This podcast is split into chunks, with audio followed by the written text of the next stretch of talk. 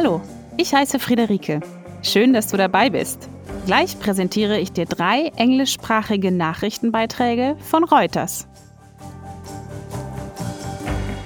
Unter anderem hörst du diese Woche von Menschen aus Hongkong, die die Hoffnung auf Demokratie nicht aufgeben.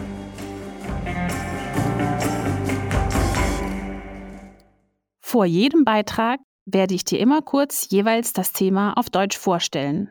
Und bevor es losgeht, sage ich dir jetzt noch, worauf du achten solltest, damit sich dein Hörverständnis auch verbessert. Erstens ist es wichtig, dass du Hintergrundgeräusche so gut wie möglich meidest.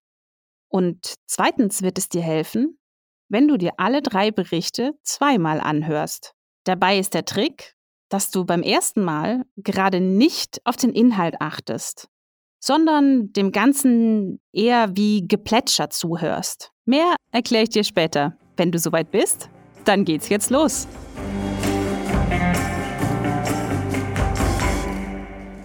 Unser erster Beitrag handelt von der Hoffnung auf einen verantwortungsvolleren Umgang mit Plastik. Viel besser wäre es natürlich, wenn es in Flüssen wie der Themse erst gar kein Plastik gäbe. Aber dank Kreativität hat immerhin noch jemand was davon.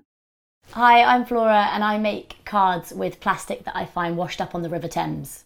When the UK entered lockdown in 2020, Flora Blathwayt was furloughed from her job and confined to London. That's when she founded a business based on litter she found, making greeting cards. I'd read about plastic pollution, but I guess when I first started beach cleaning and seeing it for myself, it hits home more, and I think you see the scale of it. Flora now makes the cards alongside a part time job for a company selling packaging made from seaweed. She produces hundreds of washed up cards a week. Although last month she made several thousand cards to meet a surge in orders after her story appeared in British media. I want the whole process to be as sustainable as possible. Obviously, the, the, the, purpose and the plastic is, is the message that I want to get out there. That's like the number one thing. But the card I use is recycled card, the company, the supplier I use. Um, all my packaging is upcycled. When I go down to the beach, I never know what I'm going to find. Um, my eyes begin to get tuned in. It's quite meditative to like finding those little gems, those treasures, something colourful, a sequin, like something gold or sparkly. Um, I, you really do, you'd be surprised to see how many little treasures you find. This is some sort of red casing, like from a bottle cap. Uh, but I love the colour and uh, it's a good sturdy plastic, um, which I'll either use maybe as some big wheel, big tractor's wheel, or, uh, or chop it up into bits on the cards. But yeah, definitely find of the day. A geography graduate, Flora had no formal art training, but sees her success as part of a wider movement. I think that's the, the, the, main thing. I sort of the takeaway is like you often think it's going to be big bits of plastic, but down here it's like the microplastic the, the smaller bits, uh, which are obviously really bad for wildlife and fish can think they're food and birds and stuff like that. So, I mean, I'm hardly making a difference, but it's something. Im britischen Überseegebiet Gibraltar haben Frauen Aussicht auf mehr Recht auf Selbstbestimmung. Die Menschen dort haben mehrheitlich für eine Lockerung des bisher sehr strengen Abtreibungsgesetzes gestimmt. residents in Gibraltar voted in favour of easing a strict abortion law officials announced on Friday. The tiny British territory on the southern tip of Spain had a criminal law that banned abortion in all circumstances. It came with a maximum punishment in theory of life in prison. No one has ever been convicted, but citizens and residents are forced to go to Spain or travel to Britain to have an abortion.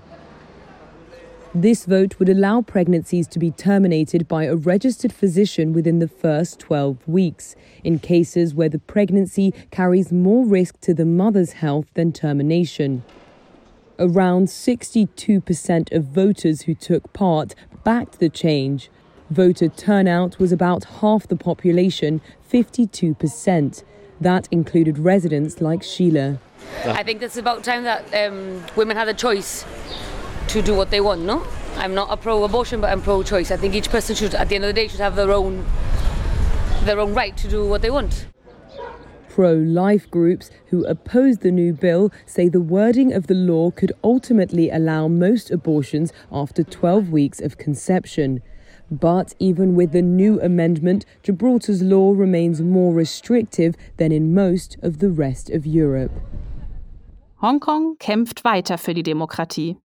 Wir hören von Menschen, die auf unterschiedliche Art für ihre demokratischen Werte einstehen, selbst wenn sie sich damit in Gefahr bringen. In a bustling shopping district in Hong Kong, Herbert Chow is walking a fine line, selling memories of the pro democracy demonstrations that swept the city in 2019. Chow runs a chain of children's clothing stores called Chickeeduck, but this particular shop, with its protest themed t shirts, stickers, and pins, could cross the line into crime under the city's national security law.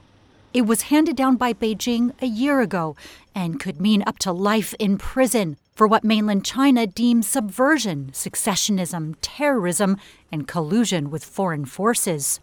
Chow's shop has already been raided by police, but he says he isn't budging. I obey the law. I haven't violated the law. The red line of the national security law is always moving. If selling these products is considered inciting the public, if they dare to sink so low, I will fight to the end. Chow says he still hopes for a democratic future, and he isn't alone. Independent journalist Jade Chung focuses her reporting on the city's most vulnerable. She says that over the past year, self censorship has crept in, making interviewees and reporters more careful about what they say. But she also says she has no plans to stop.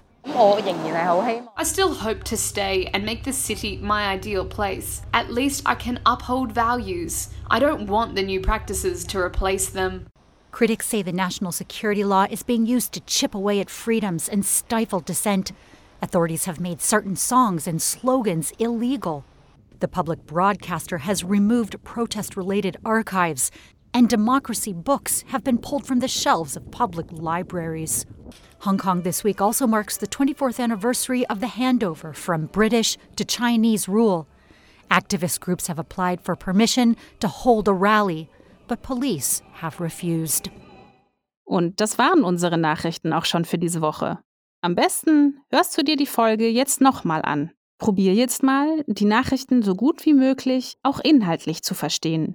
Wenn du manche Wörter nicht kennst oder nicht verstehst, Lass dich davon aber nicht ablenken. Du kannst vor jedem Beitrag mal in das Vokabular in den Shownotes gucken. Das hilft dir bestimmt. Hoffentlich fandst du es interessant. Bis nächste Woche, wenn du magst. Tschüss.